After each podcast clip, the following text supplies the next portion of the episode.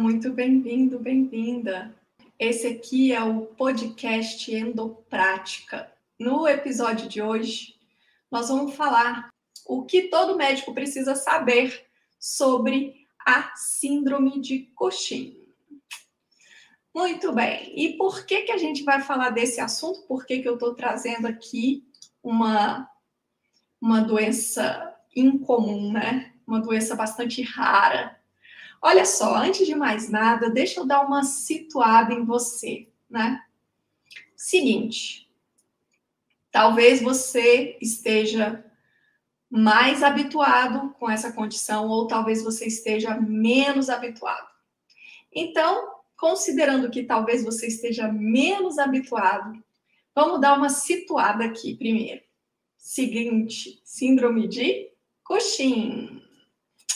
Seguinte, a síndrome de Cushing é uma condição bastante rara. A gente tem, na verdade, duas formas né, de síndrome de Cushing. O que é síndrome de Cushing? É a condição resultante do excesso de corticosteroides na circulação, né? É o hipercortisolismo crônico. E aí, o que, que acontece? A gente tem duas situações possíveis. A gente tem a possibilidade do, da síndrome de Cushing uh, iatrogênica, que é aquela em que o paciente está em uso de um glicocorticoide sintético, né, em uso prolongado, e aí o paciente desenvolve todo o quadro clínico né, do hipercortisolismo crônico. Essa condição é mais comum, é bem mais comum, porque o uso de glicocorticoides ele é, ele é bastante presente, né? Então, a, o Cushing exógeno, que a gente chama, é uma condição bem mais comum do que o que a gente chama de Cushing endógeno, que é a situação em que existe uma produção dentro do organismo aumentada do cortisol, né? Então, é sobre isso que a gente vai falar aqui. Aí você fala assim, meu, mas, né, que doença é essa, pelo amor de Deus? Que assim, né, é uma condição realmente bastante rara. Só que o que, que acontece com essa doença, gente? O que acontece é que essa é uma doença que ela é bastante grave, né? Ela tem uma taxa de mortalidade duas a cinco vezes maior do que a da população geral, ou seja, é uma doença grave.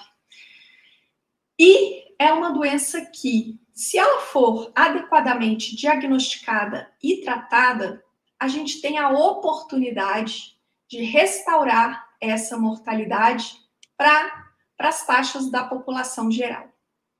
E o que acontece é que essa doença ela tem várias manifestações clínicas que são idênticas às da síndrome metabólica. Né? Ela se manifesta com os achados da síndrome metabólica.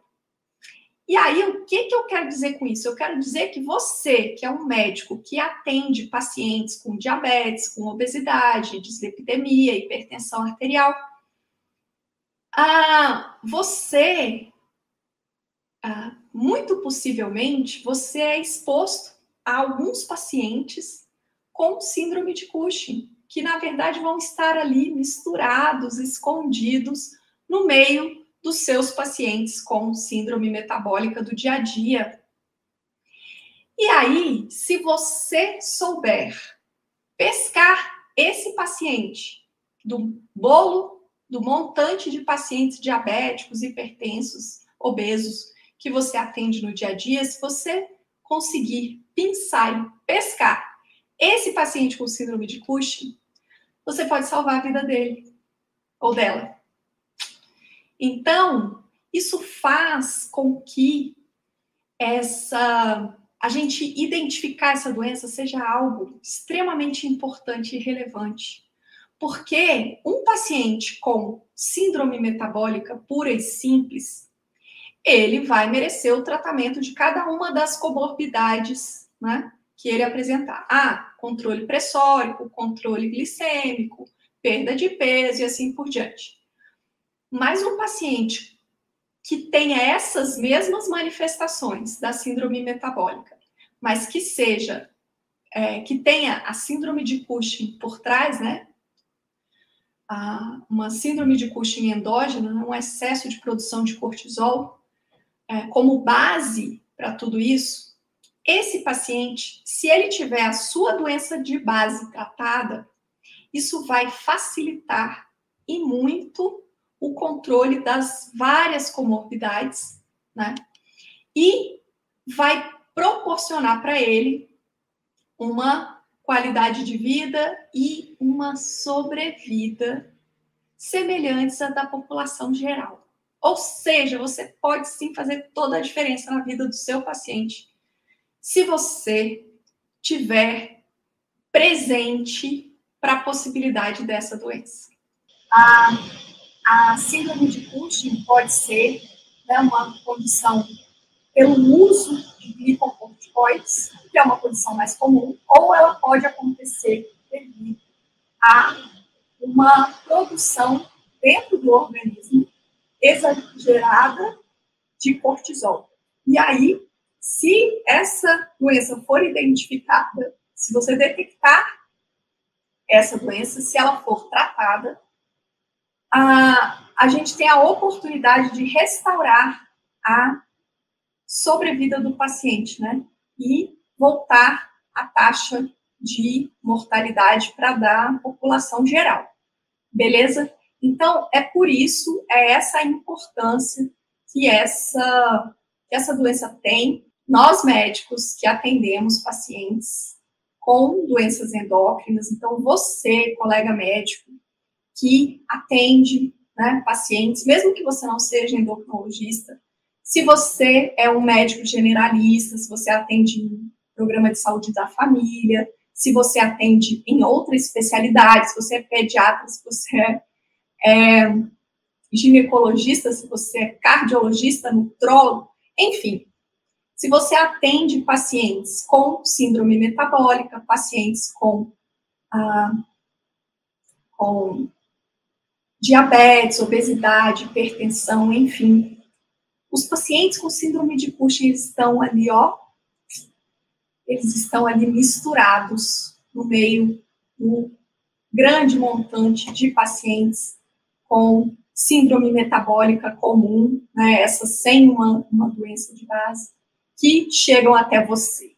E aí, o que, que acontece? O que acontece é o seguinte, é que para você fazer a diferença na vida né, do seu paciente que eventualmente possa ser portador dessa doença, você vai precisar saber como que você peneira isso e como que você avalia, investiga um paciente com, com síndrome de Cushing.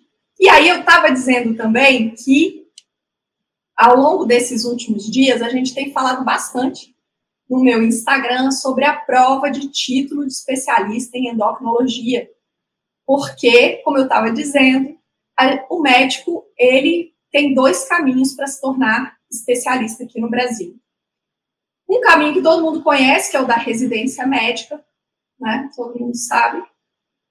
Mas, além disso, existe a possibilidade do médico se tornar endocrinologista ah, prestando a prova de título de especialista. E para prestar a prova de título de especialista, o médico pode ter feito residência ou não. Ou seja, é possível sim o médico se tornar endocrinologista mesmo sem ter passado pelo caminho da residência. E esse é um caminho legítimo, é um caminho possível, é um caminho legal, né, regular, que existe aqui no Brasil. Embora muita gente não, não saiba disso, né, mas é assim que funciona. E essa prova, a prova de título de especialista em endocrinologia, não é qualquer um que pode simplesmente falar, ah, então tá bom, então eu sou médico, eu quero ser endocrinologista, vou lá e vou prestar essa prova. Não, não é bem assim. Existem pré-requisitos para você se inscrever para essa prova e tudo mais. Né? Então, assim, você vai precisar de anos de atuação prática como um médico generalista, né? Uh, outros anos de atuação prática como médico generalista que atende especificamente pacientes com doenças endócrinas. Então, existe todo um cenário, todo um... Mas, no entanto, todo esse cenário, todo esse contexto pode acontecer, né? ele existe, mesmo que o médico não tenha feito residência. Beleza. E aí, uma vez que você preencha os requisitos para se inscrever para essa prova, quando você senta lá para fazer essa prova, você vai precisar demonstrar as habilidades, os conhecimentos para você sair dali aprovado, né?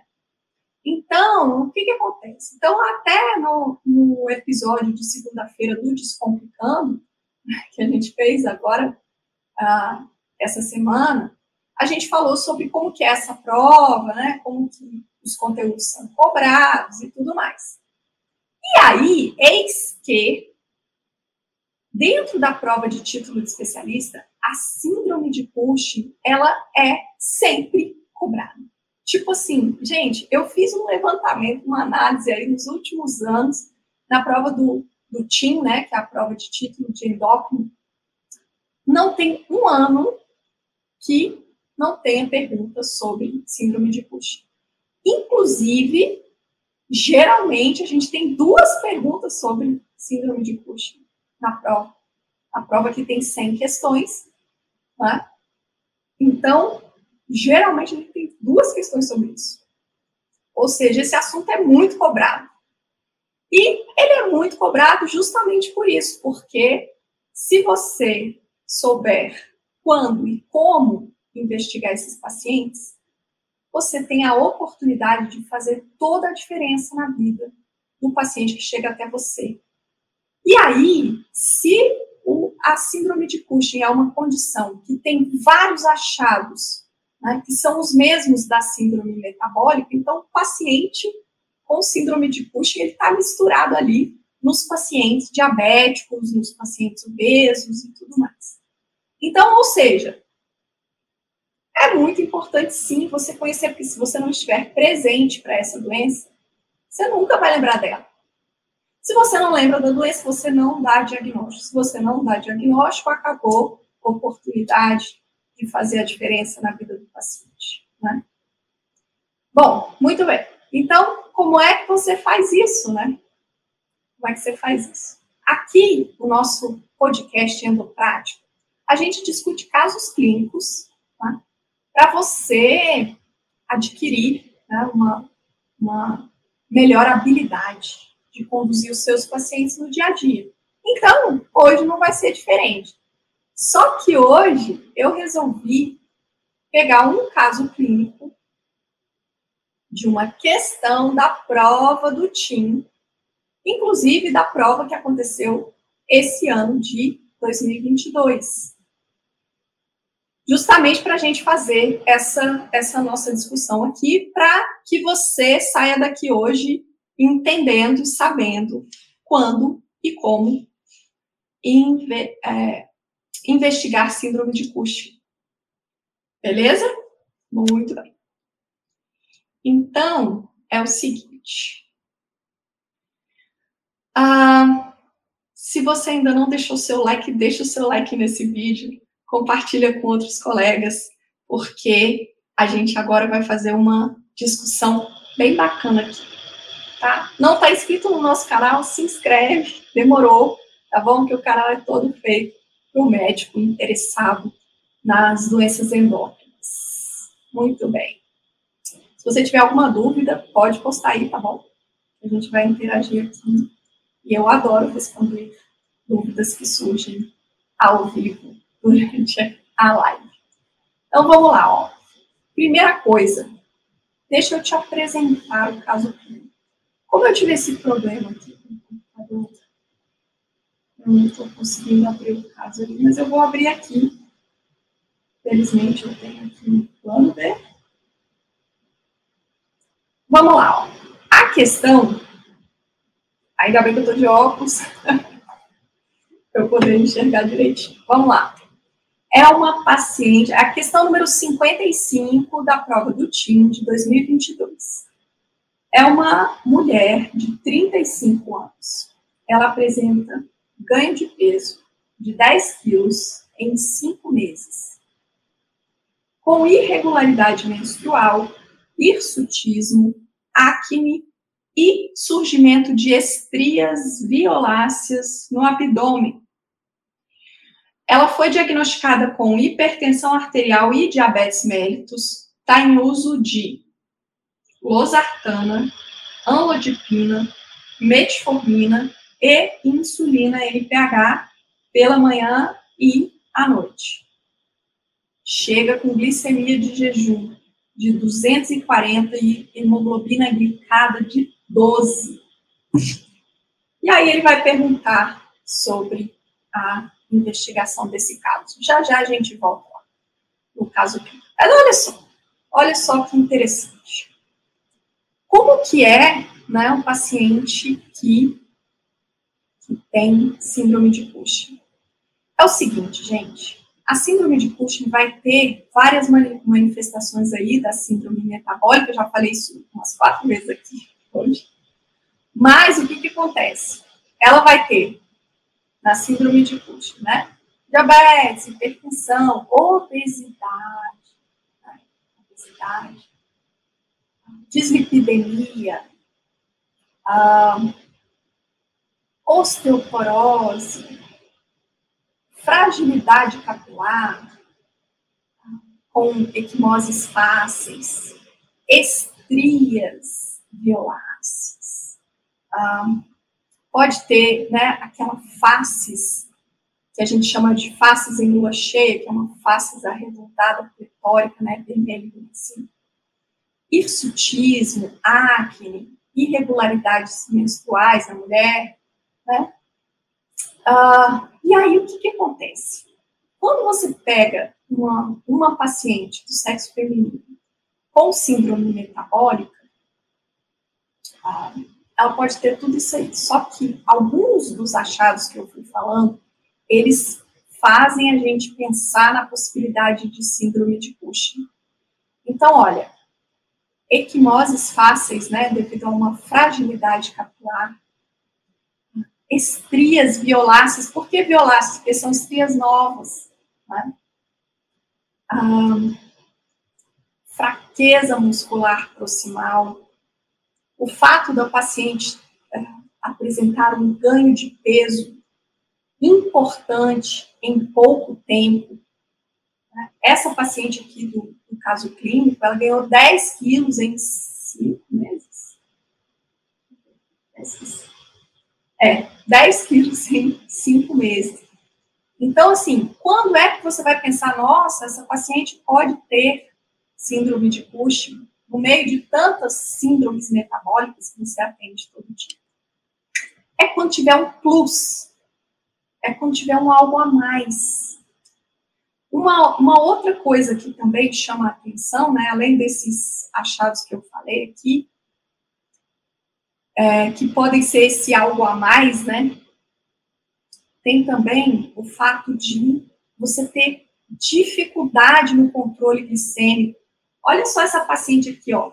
Ela usa metformina, insulina, ela usa NPH 30 unidades de manhã e 14 unidades à noite, e mesmo assim ela está com a hemoglobina glicada de 12.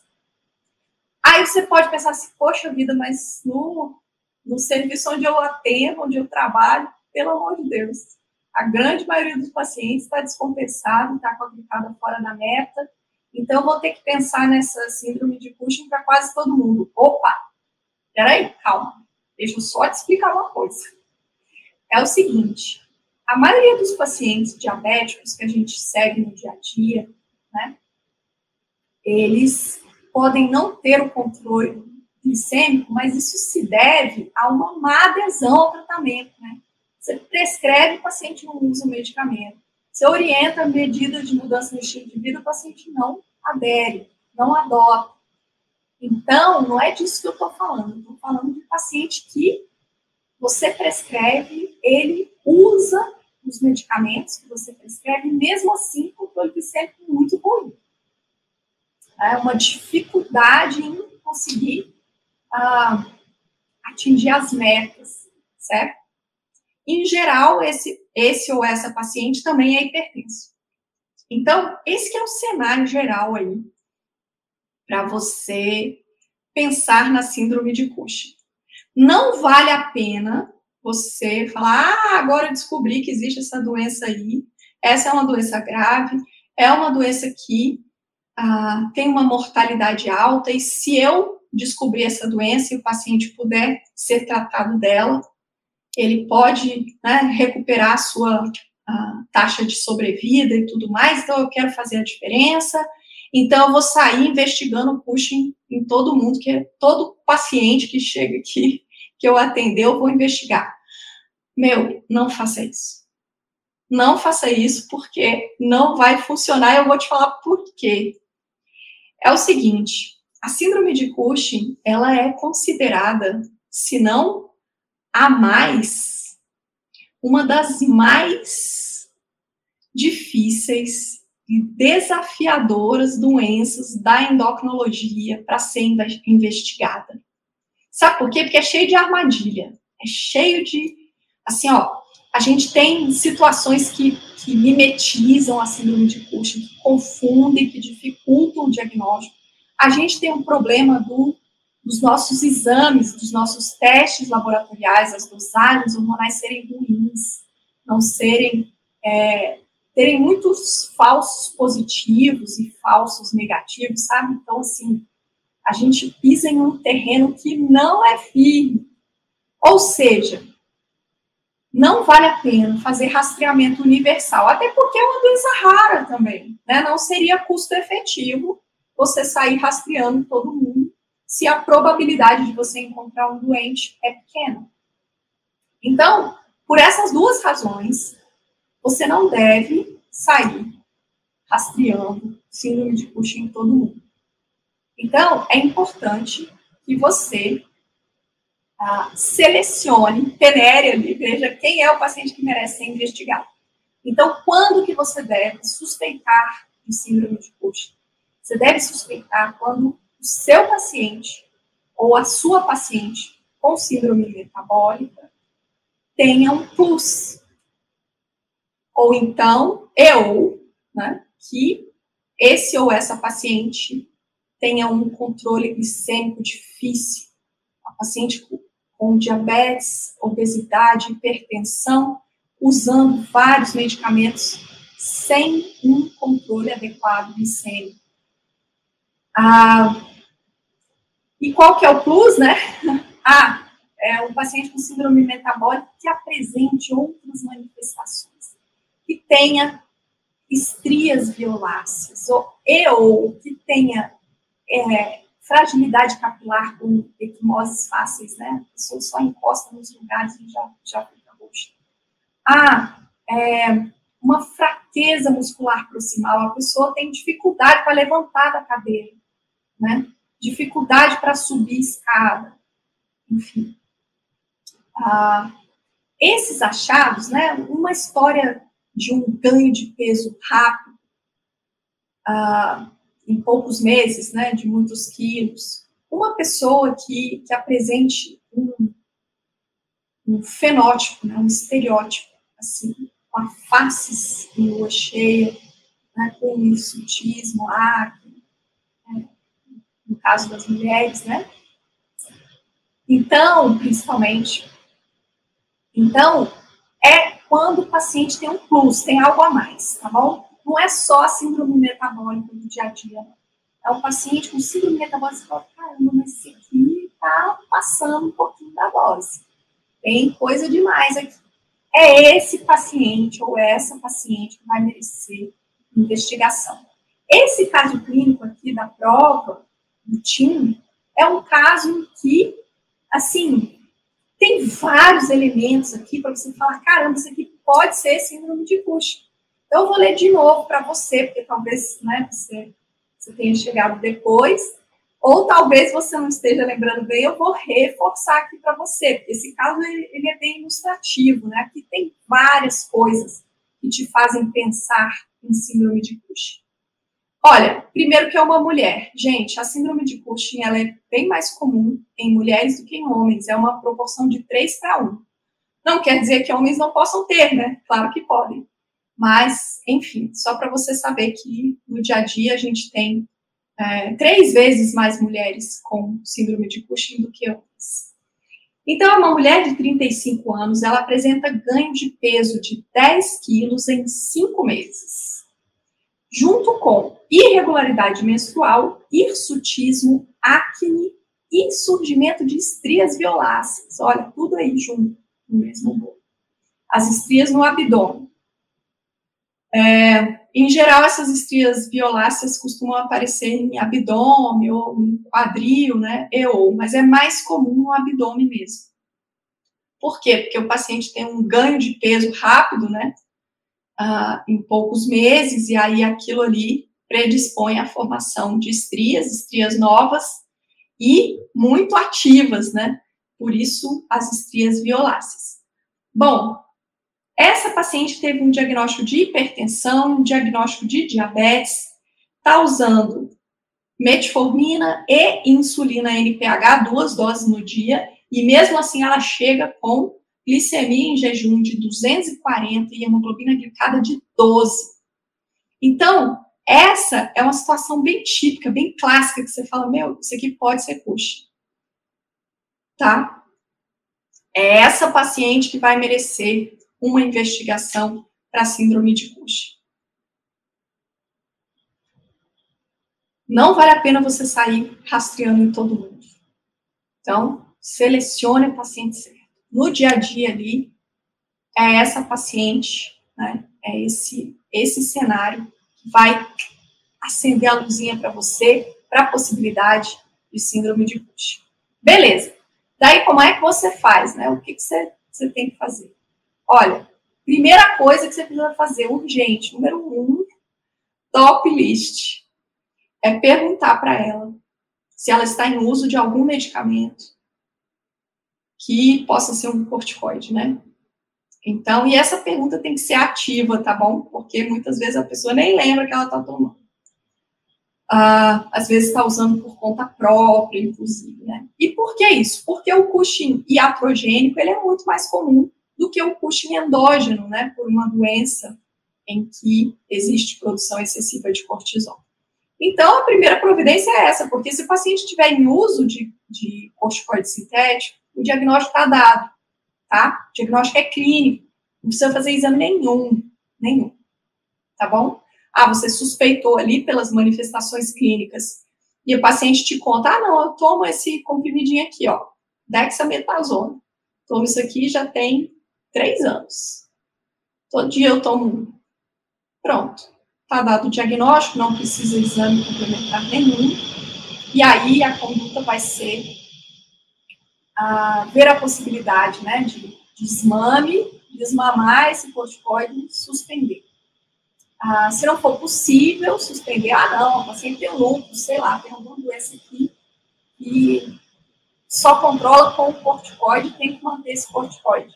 Então, a gente vai só manejar as complicações, né, as consequências dessa síndrome de Cushing, tá bom? Agora, beleza.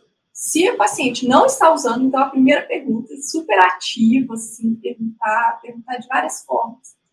Ah, não, o paciente não está usando, então você está diante de uma suspeita de síndrome de Cushing endógeno. Como é que você faz para confirmar ou descartar essa hipótese, né? Então é o seguinte, nessa primeira fase aqui, é interessante que você faça isso. Você que é o médico assistente desse paciente, faça essa, essa primeira parte da investigação. Né? Independentemente, ah, não, mas eu nem quero ser endocrinologista. E mesmo assim, se você atende pacientes nesse contexto, é interessante que você faça essa primeira fase, essa primeira etapa. E aí, o que que, como é que você vai fazer, né? Bom, eu tenho uma suspeita, você tem uma suspeita, você não tem certeza. Né? Clinicamente, acendeu essa luzinha. Então, como é que você faz para investigar? Olha, a gente tem três exames né, que a gente pode utilizar para fazer essa investigação. Uma, um exame é o chamado cortisol pós-dexa. É um teste que a gente faz, a gente dá dexametasona para o paciente, na dose de 1 miligrama, ele toma às 23 horas. Na manhã seguinte, ele colhe o sangue para a dosagem do cortisol. A ideia aqui é o seguinte: a pessoa que não tem Cushing, o cortisol dela, depois dela usar a dexametasona, vai vir bem baixinho, vai vir suprimido. Vai vir menor do que 1,8. Por outro lado, uma pessoa que tem a síndrome de Cushing, mesmo tomando uma dexametasona, que vai inibir o eixo corticotrófico né, normal, mas numa pessoa com Cushing endógeno, a gente não vai ter essa supressão, então o cortisol ele não vai suprimir do jeito que a gente espera. A outra possibilidade é do paciente fazer a dosagem de cortisol na urina, de 24 horas, é o cortisol livre urinário. O paciente tem que coletar a urina ao longo de 24 horas. E aí, é, esse é um outro exame né, que pode ser usado nesse contexto, mas tem que colher a urina 24 horas.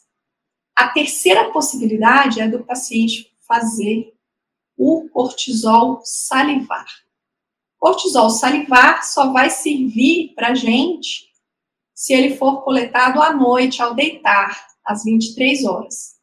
Ali a gente tem um parâmetro né, para avaliar se, porque numa pessoa que não tem Cushing, uma pessoa normal, o cortisol à noite, né, no horário de deitar ali, ele faz uma queda. A gente tem um ritmo circadiano, né? Então, os níveis de cortisol à noite, eles caem significativamente. É isso que a gente quer detectar. Porque quem tem a doença, a síndrome de Cushing, não tem esse descenso do cortisol, não tem essa queda.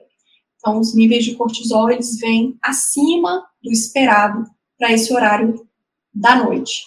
Então, são esses os três testes possíveis que a gente pode usar né, para fazer essa primeira uh, fase da investigação, que é confirmar ou descartar o hipercortisolismo. Então, na prática, no dia a dia, né, para quem está né, tá aí no, no, campo de batalha, qual que é o exame que a gente mais usa aqui no Brasil? A gente usa o cortisol pós-dexa. Por quê? Porque a, a dosagem que é feita é a dosagem do cortisol no sangue, né, do cortisol total no sangue.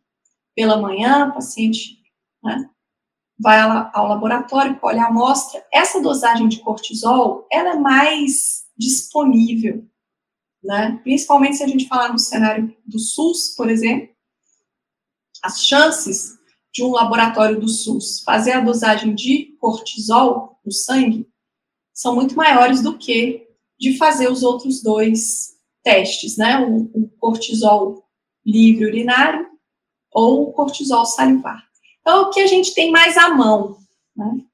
E também, assim, a gente tem uma facilidade maior para interpretar, porque o cortisol pós-dexa, ele tem uma sensibilidade alta. Né? Então, a, a chance de desse exame detectar o paciente que tem síndrome de Cushing é uma chance muito boa. Né? Por outro lado, a especificidade dele não é muito alta. Isso faz com que a gente tenha muito falso positivo, né? Tem muita gente que não tem síndrome de Cushing quando faz esse exame, é, o resultado é sugestivo de síndrome de Cushing. Esse é um outro problema para a gente lidar ao longo do tempo, ao longo da, da, do prosseguimento da investigação, né? E a gente também vai precisar estar atento a, a, a situações que podem confundir o diagnóstico, etc. e tal. Porém, de uma maneira geral, o que é mais custo efetivo, né, no nosso meio, principalmente no cenário do SUS, é realizar o cortisol pós-dexa. Então, e aí o que, que acontece? Aí, se você está diante do seu paciente, seu paciente, você olhou, falou, hum, isso aqui tá estranho, isso aqui merece, né? Aqui tem uma suspeita, para síndrome de Cushing. Então, o que, que eu vou fazer? Ah, já descartei a possibilidade dele estar usando é, algum corticoide sintético, então eu vou é, pedir um exame aqui complementar para poder investigar. E aí você pede, por exemplo, um cortisol pós-dexa e ele vem ah, com um resultado que sugere que, de fato, o paciente tenha hipercortisolismo. Olha, a partir daqui, a investigação ela já fica muito mais especializada, né? Ela já vai ficar bem mais especializada. Então, ah, você pode, se você está em uma, uma condição de atenção primária à saúde, você pode e deve né, encaminhar esse paciente para que ele prossiga na investigação. Agora, olha só que interessante. Se você tem essa, essa noção, essa informação sobre isso que a gente falou aqui, você já encaminha um paciente que já foi triado. Né? Você já fez uma primeira avaliação. Agora, sem saber dessas coisas que eu falei, ou você não vai nunca dar diagnóstico dessa doença, porque você nunca vai lembrar dela. Ou então, quando eventualmente você pensar, você vai encaminhar o paciente muito precocemente, né? Você vai acabar encaminhando muita gente que não precisava ser encaminhada. Então, o fato de você conhecer essa, esse trajeto, essa trajetória, faz toda a diferença. No fundo, no fundo, vai fazer toda a diferença para o seu paciente. E se faz toda a diferença para o seu paciente, faz toda a diferença para você também, porque você ah, tem a oportunidade de estar realmente atuando de uma forma né, a, a contribuir. A, é, isso é, é, é, sinônimo de um bom atendimento, de um, um médico competente, de alguém que sabe o que está fazendo, que conhece os porquês, né, que sabe ah, buscar o melhor para cada paciente que chega. Então, ah, não é à toa né, que a prova de título cobra esse, esse, esse assunto, cobra esse tema. Né? Para o médico que, que quer se tornar especialista, conhecer esse caminho é algo essencial. Então, é por isso que todo ano cai todo ano cai, e muitas vezes, geralmente, né, nesses últimos anos, tem caído, inclusive, duas questões né, de ah, abordando a síndrome de Cushing dentro da prova de título. Então, se a gente usou aqui um caso clínico da que é uma questão da prova de título, vamos ver aqui o desfecho, né? Porque eu não posso deixar você sem, sem saber o que que o que, que foi cobrado aqui e como que você deveria responder. Só colocar meu computador aqui para ficar mais fácil para eu ler para você. Então, olha, a gente tem uma mulher de 35 anos que tem suspeita para síndrome de Cushing. E aí ele pede para assinalar a alternativa correta. E nas alternativas ele vai falar sobre a investigação, sobre os exames né, complementares uh, nessa investigação inicial. A letra A diz que o teste de supressão do cortisol sérico após 1 miligrama de dexametasona deve ser realizado por apresentar elevada especificidade e baixa sensibilidade. Gente, olha, fazer o teste do cortisol pós-dexa é uma opção aqui, né? É uma boa opção, sem dúvida.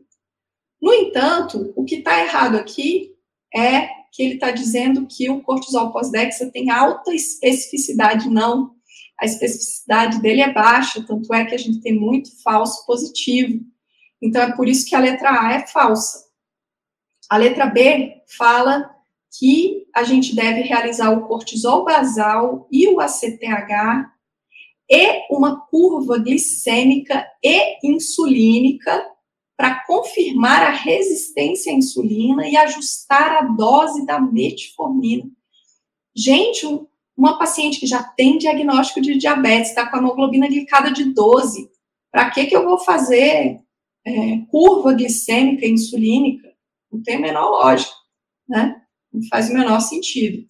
Ah, e realizar cortisol basal e ACTH também não é recomendado. A dosagem de ACTH vai ficar para um segundo momento. Né? A dosagem de ACTH vai ser útil para você definir a causa do hipercortisolismo. É quando você já confirmou que o paciente tem Cushing, aí você quer saber aonde que está a doença. Né? Então, não é nesse primeiro momento. Nesse primeiro momento, você ainda nem sabe se o seu paciente tem Cushing ou não. Né? Então, não é, não é a hora de fazer isso. A letra C fala que o cortisol salivar deve ser coletado entre 6 e 8 horas da manhã, junto com o ACTH, com pelo menos duas amostras, Ana. Gente, cortisol salivar. Como eu comentei aqui, a gente só vai ter parâmetro para o cortisol salivar ao deitar, porque o objetivo aqui é a gente verificar como é que está o ritmo circadiano, né? Se esse paciente tem um ritmo circadiano preservado, ou seja, se à noite ali, na hora de dormir, os níveis de cortisol estão caindo, ou se esse ritmo circadiano foi perdido, porque nos pacientes com síndrome de Cushing, o ritmo circadiano é perdido. Então, é esse que é o, o objetivo do exame. Então, a gente colher pela manhã não nos ajuda em nada a gente precisa do cortisol ao deitar. E a letra D fala que dosagem do cortisol sérico, sérico no sangue, né, amostra de sangue, noturno. Existe essa possibilidade também, ao invés de fazer o cortisol salivar, o salivar ele pode fazer em casa, né? Co coleta a amostra de saliva e leva para o laboratório na manhã seguinte. Agora, o cortisol sérico, né? Para fazer cortisol sério noturno, tem que internar o paciente por causa da, da coleta, né, à meia-noite. Então, o que, que acontece? E aí, se você interna a pessoa, gente, no primeiro dia da internação, que a pessoa chega num ambiente diferente, né, e tal, chega lá no hospital, não sei o que, já existe um estresse. Esse estresse já faz o organismo liberar cortisol. Então, mesmo uma pessoa que não tenha Cushing na primeira noite, se a gente for querer dosar, colher a amostra de sangue para dosar o cortisol, vai vir alto. Né? Não vai ter o, o descenso noturno por conta desse estresse aí da internação. Então, o paciente tem que internar, dormir uma noite, e na segunda noite é que a gente vai fazer a coleta. Então, é uma coisa assim muito pouco prática, né? Porque o paciente tem que ficar dois dias, duas noites internado, para você poder colher a amostra. Então, colher o cortisol salivar é muito mais prático, porque a pessoa faz em casa e tudo mais, né?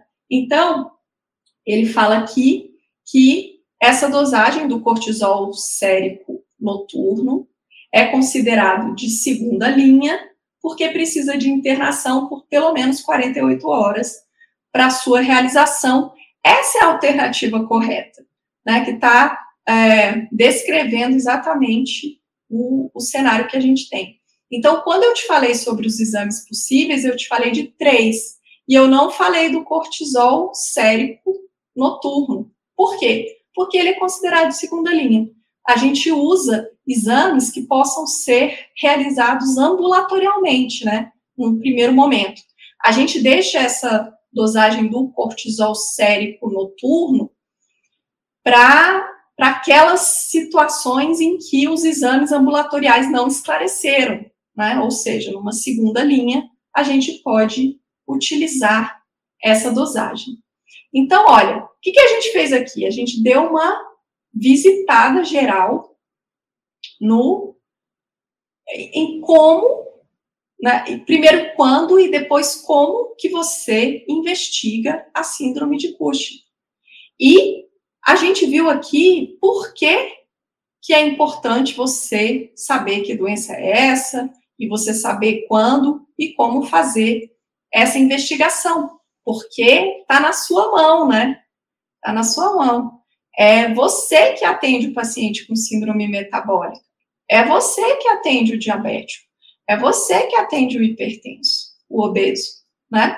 Então, no meio daquele tanto de pacientes com síndrome metabólica, vai ter um ou outro que pode ter síndrome de Cushing.